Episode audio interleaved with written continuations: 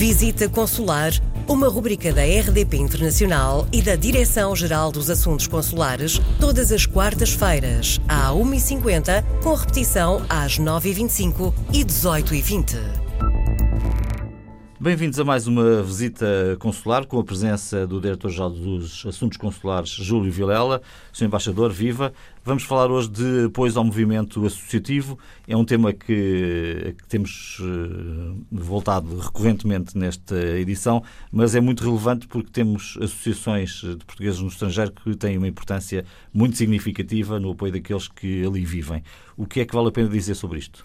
Uh, assim é, temos um relevante movimento associativo onde residem as principais comunidades portuguesas uh, espalhadas pelo mundo, contribuem, como se sabe, para a manutenção de um vínculo de pertença cultural uh, e, de uma, e, do, e, uma permanente eh, atividade de divulgação daquilo que é, ao fim e ao cabo, também a história e a cultura do país. Uh, e por isso o Estado, desde há largos anos, neste caso os diferentes governos, têm tido sempre a preocupação de apoiar financeiramente as suas atividades.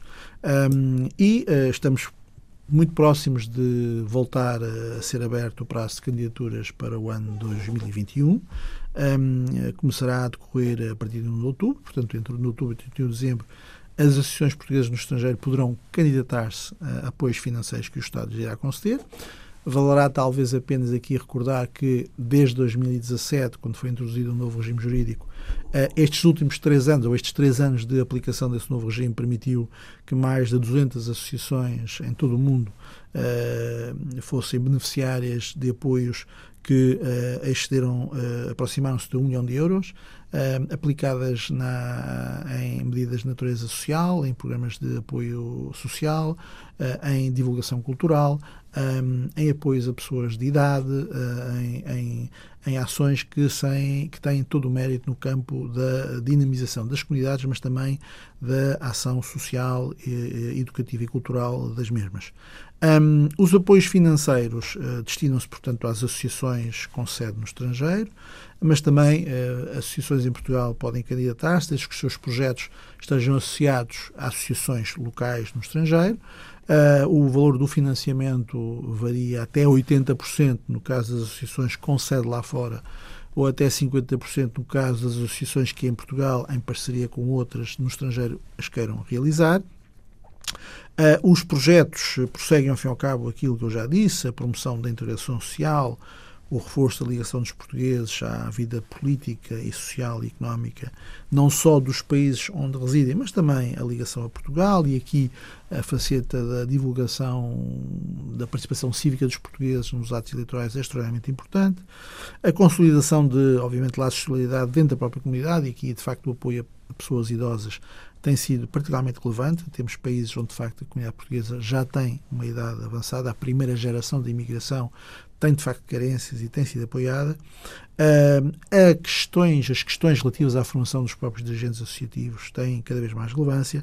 A promoção da igualdade de género e o combate a qualquer forma de discriminação uh, continua a também ser um, um, um, dos objetivos deste programa e, por consequência, as associações uh, irão ter a possibilidade agora, neste último trimestre do ano, de apresentar suas candidaturas, seguir-se-á um processo de análise e no início do próximo ano teremos seguramente uma decisão. Onde é que podem uh, obter informações sobre a forma de se candidatar? Ora bem, desde logo, junto do posto consular da área da sua residência, através do portal das comunidades, que divulga sempre a abertura do concurso, uh, mas também através das ações de formação que todos os anos a Direção-Geral de Assuntos Consulares efetua, junto dos postos consulares e das associações, e que este ano também irão ter lugar, Portanto, estimamos que logo no início da abertura do processo de candidaturas vaja um novo ato de formação. Uh, tendencialmente fazemos todos os anos, portanto, todos os anos temos procurado ter ações de formação explicando como efetuar o procedimento administrativo para que uh, o projeto possa ser analisado e considerado, e também este ano não será exceção. Faremos, obviamente, se calhar nos moldes ligeiramente diferentes, independentemente da intervenção que os postos consulares têm junto às associações remotamente hoje em dia uh, passa a ser por quase, via digital passa, quase, passa, passa a ser quase moda diária que nós iremos interagir por via telemática com as associações um, e as candidaturas devem ser apresentadas junto do posto consular uh, da sua residência.